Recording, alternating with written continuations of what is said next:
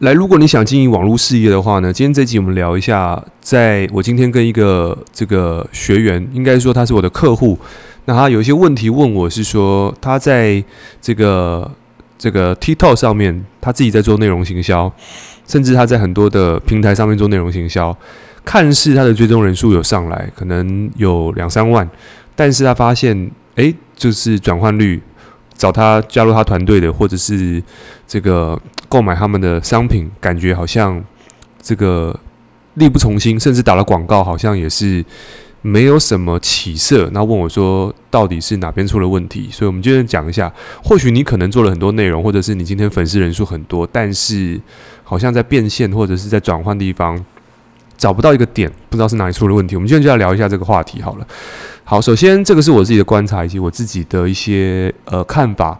我们在讲这话题的时候，如果你对网络这个行销有兴趣的话，那我们先讲一下这个频道专门在讲个人成长、赚钱、网络行销，甚至一些这个提升生活品质、个人成长的一些相关议题。所以，如果对这个频道有兴趣的朋友，记得可以点赞订阅。在未来的话，你可以长时间被我们这个成为我们听众。那希望给我们多一点回馈。好，来，我们先讲一下。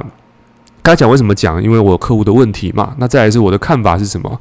那以及我后面会告诉大家你可以做的策略，以及现在在这个社群媒体红利期消失的情况下，你可以用什么样的策略，用什么样的步骤布局去做。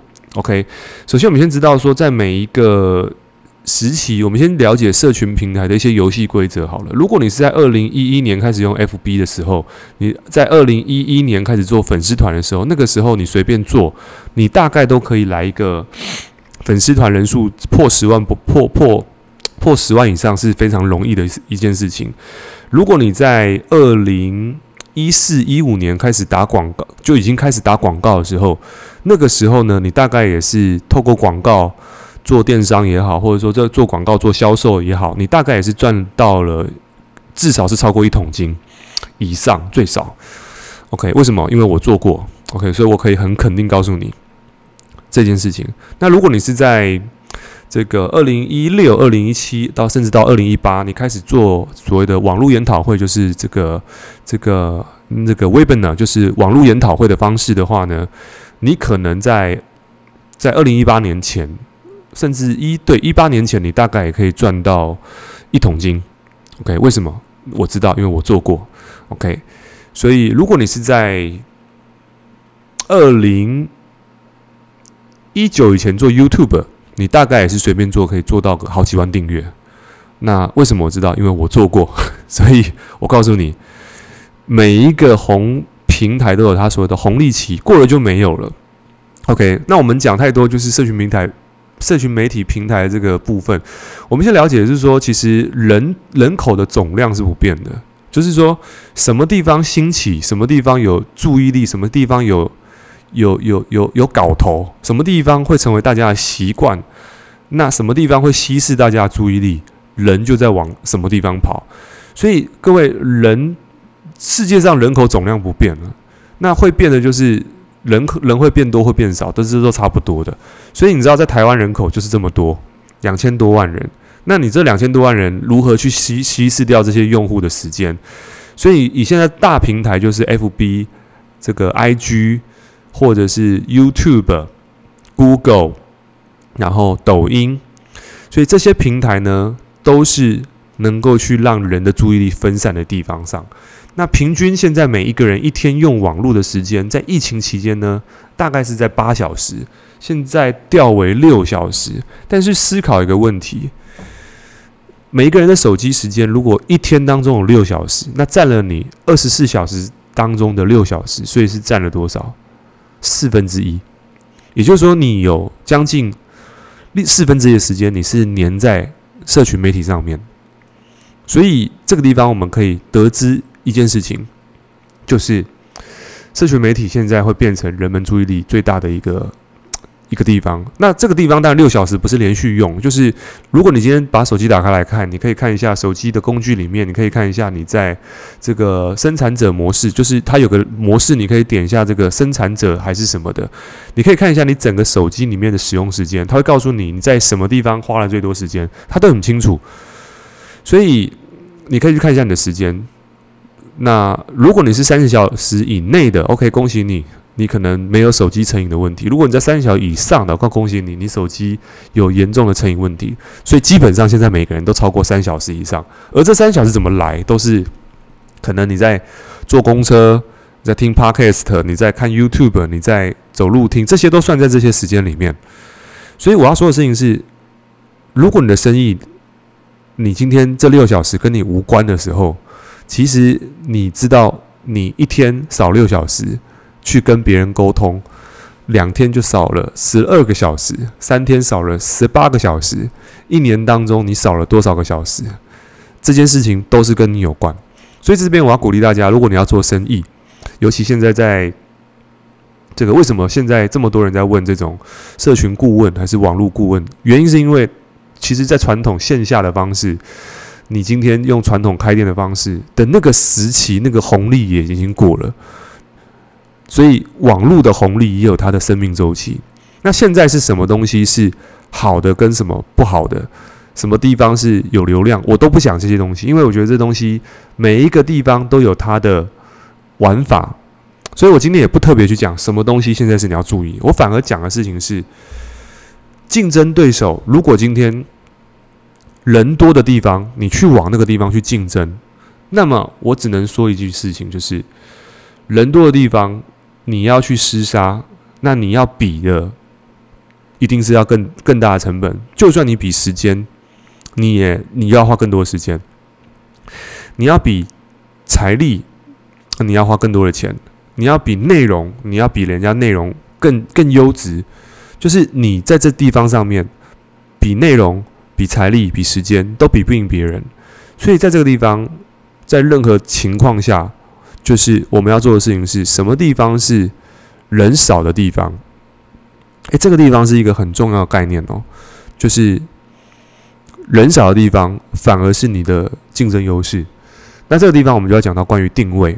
然后再把我们刚刚所所说的这个学生的案例讲进去。他做了这个东西，是因为他可能做的东西是，我直接讲，他他他可他做的方向就是他想要去这个这个做很多这种让人家上他的课，所以他讲了很多这种类似马克思说马斯克说了什么，或者是这个 Steven Jobs 说了什么，然后成功的人。什么早起呀、然后类似这种东西，或者是今天这个欧普拉说了什么？那怎么样人际关系变好，或者是什么？这个听起来都没有错，但是他忽略到一件事情，就是这些东西没有错，也没有对，就是他就是就是这样子。那如果你是客户，听起来就是哦，今天贾博士说要成功，就是睡就是下班时间四小时。然后你要你要硬着干，还是反正就是你要牺牲他，因为他成功，他讲什么对，但是讲完之后，你只就是知道哦，马马斯克说这个，欧普拉说这个，贾博士说这个，然后呢，跟我的生命当中，我的人生当中会不会前进呢？不会，就是心灵鸡汤一样。所以其实他的挑战会是在于，他在设计内容的时候是用他的视角去出发，也就是我今天感觉这件事情很棒，我想做，而没有透过。用户视角去设计内容。什么是用户视角？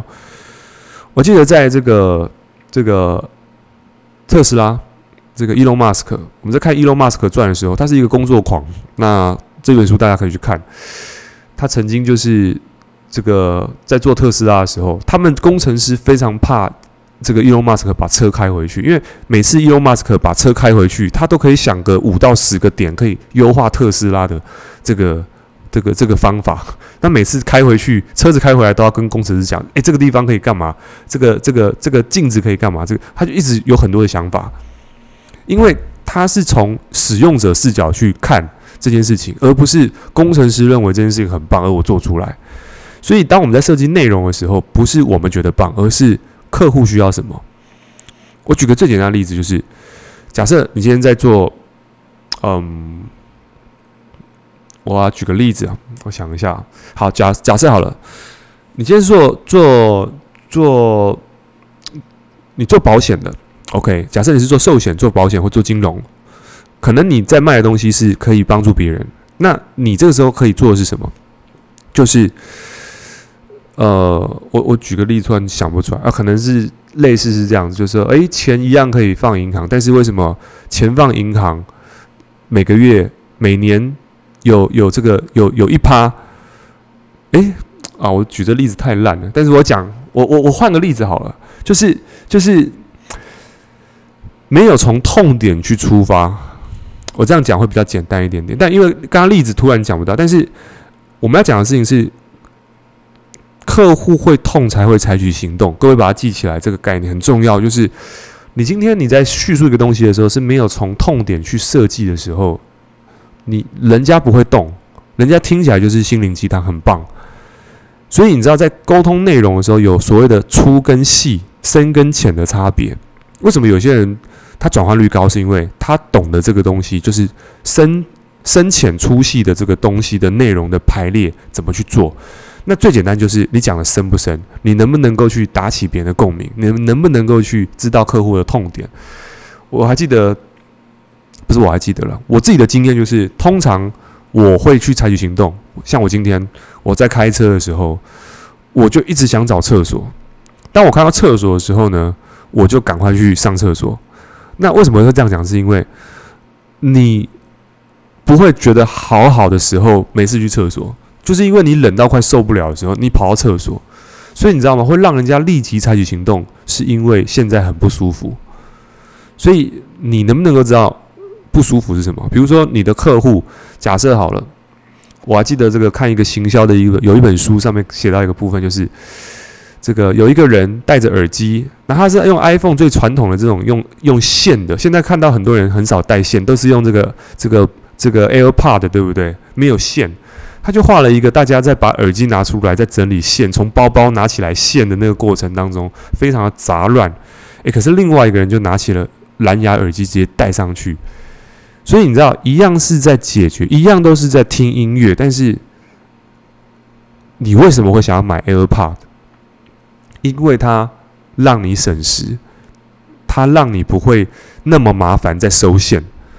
所以在这过程当中，你的想法产生位移了，你的信念被改变，你的痛苦感觉有被点到，而刚好有那么一个方法去解决这个问题，所以你就买了那个东西。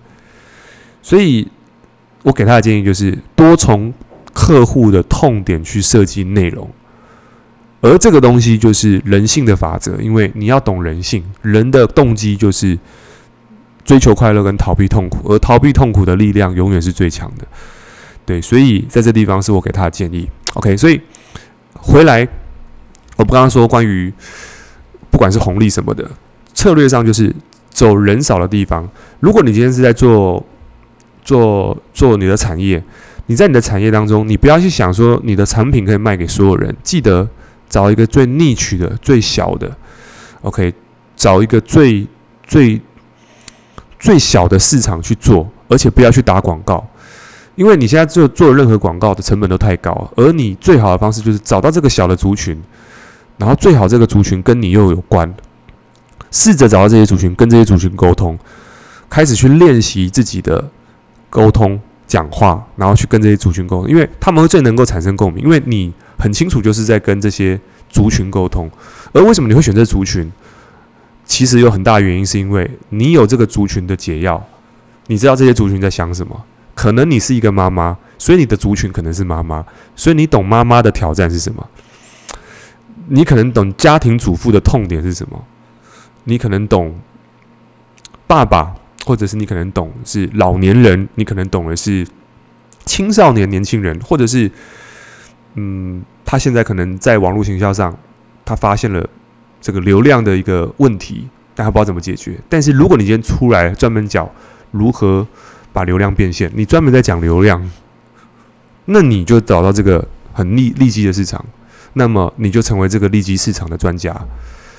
所以这个地方是我想说的是，是就是找到那个最小的那个市场，然后帮自己定位好，就在那个地方开始找到你的声音，找到你的客户群，找到你的 TA，就是你的。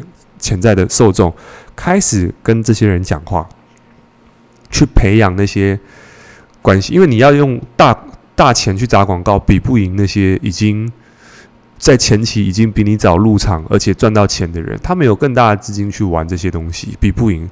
你可以做的事情就是找个小角落，找个一两个小族群，然后开始去沟通，开始去建立自己的客户群，然后慢慢的茁壮起来。而这也是我认为现在在在做社群行销、网络行销最好的策略。而且还记得我说吗？就是现在的人在看广告，你投放广告的情况下，现在的人的消费习性会去看你这个人过去的历史经历、客户体验，他会看更多，而不会看到广告就直接买。所以我刚刚说过的，如果说你在二零一四、二二零一五有打广告的人，那个地方的消费就是大家看到广告不错就下单就买。现在也会，但是现在获得一个客户的成本是更高的。所以你现在要想的事情是，我要如何用户客留住客户，然后这个提高客户体验，给他物超所值服务，让他留下来。那透过这个方式去降低你的获客成本，所以这个是我认为最重要。而你如果你要降低获得获客成本，首先第一个，你一定要去开始练习跟你的用户，用跟你的客户去沟通，从小开始，不要一开始就想要来个轰轰烈烈。所以，这是我今天想跟大家这个表达的一个概念。所以重重点整理一下，就是为什么我做内容，然后没有转换率？第一个，你没有定位，你没有找到一个你的市场，你找不到你的 TA，说你不知道你的 TA 的痛点，你的潜在客户的痛点是什么？你没有找到他的按钮。所以，当你能够找到他的按钮，你就知道要用什么东西跟他去沟通。所以，这这是最主要原因。找到之后呢，记得开始去练习跟这些定位的客户、小众的客户开始去练习，去告诉他们你是如何帮助他们生命能够前进一步，不断的去分享，然后让别人对你产生信赖感。这样的情况下，才有办法打下你的小市场。最后，你开始经营的小市场之后呢，你就会经营到你的一定的客户群。那么你的生意就会开始有正向的循环，可能是一桶金，可能是团队变大，可能是这个营业额变高。OK，不管是什么，你一定可以做到的。只要从小客户、小市场开始用心去经营。所以这是今天跟大家分享的，所以希望对你有帮助。那么如果对你有帮助的话，我们资讯栏有连结。那么同时呢，也在培训我们的这个网络行销的专家。如果说你是对于这一块有兴趣的人，想在网络上创业，我们的品牌孵化的这个计划呢，目前还有名额。所以如果你对于网络创业，在网络上增加收入、打造这个多元收入有兴趣的朋友，你可以在点资讯栏点选。OK，所以我们今天到这边，那我们就下次见，拜拜。